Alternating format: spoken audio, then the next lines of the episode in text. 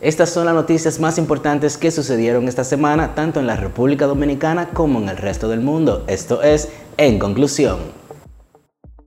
Esta semana, el Ministerio de Salud Pública anunció oficialmente que la peligrosísima variante del COVID llamada Delta circula en el territorio nacional y que ya ha cobrado la primera víctima la alcaldía del Distrito Nacional anunció la prohibición del tránsito de camiones de carga desde las 6 de la mañana hasta las 8 de la noche, aunque no se especificó la fecha de entrada de esta iniciativa. Y yo en bicicleta. Esta semana fue publicado un informe en el que se revela que en la República Dominicana, de fabricación de 2016 a 2021, hay 994.301 automóviles de los considerados alta gama. Lamentablemente, esta semana se registraron nuevos enfrentamientos por la disputa por el control del transporte en el polo turístico de Punta Cana, donde los sindicatos se niegan a coexistir con las unidades de Uber, situación que terminará dañando el turismo de la región y del resto del país si las autoridades del lugar no intervienen. Solicitantes de visa de migrantes hacia los Estados Unidos deberán vacunarse de manera obligatoria contra el COVID-19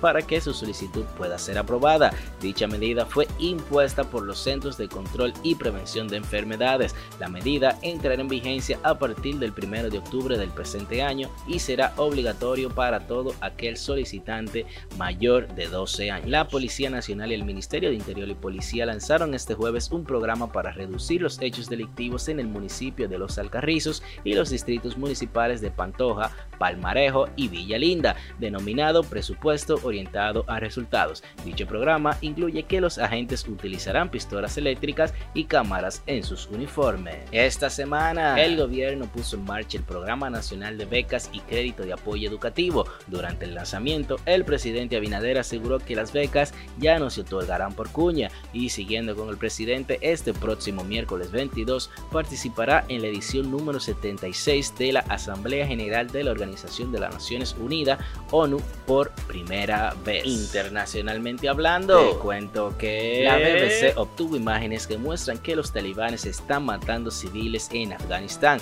La cadena internacional de noticias confirmó que al menos 20 civiles han muerto en una región caracterizada por su resistencia a los talibanes. ¡Qué perla! El primer ministro de Haití destituyó al ministro de Justicia de ese país después de que este último respaldara a un fiscal que pedía cargos contra el primer ministro por el asesinato del presidente Jovenel Moïse el pasado mes de julio. La compañía de neumáticos Michelin mostró esta semana que los avances tecnológicos tecnológicos le han permitido realizar ruedas sin aire y que ni siquiera se pinchan. Esta semana se informó que la evolución del agujero de ozono sobre el polo sur lleva una evolución similar a la del 2020, cuando fue uno de los más grandes y profundos de los últimos años. En la actualidad tiene 23 kilómetros cuadrados, lo que supone una extensión mayor que la Antártida. Esta semana fue publicado un informe en el que Facebook finalmente admite que su red social Instagram es tóxico para las adolescentes, haciendo que se sientan inseguras de sí misma, lo que provoca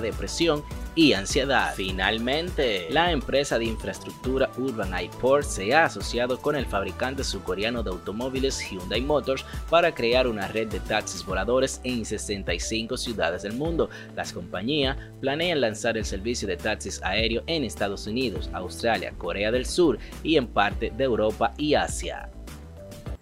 Estas fueron las noticias más importantes que sucedieron en la República Dominicana y en el resto del mundo durante esta semana. Esto fue En Conclusión.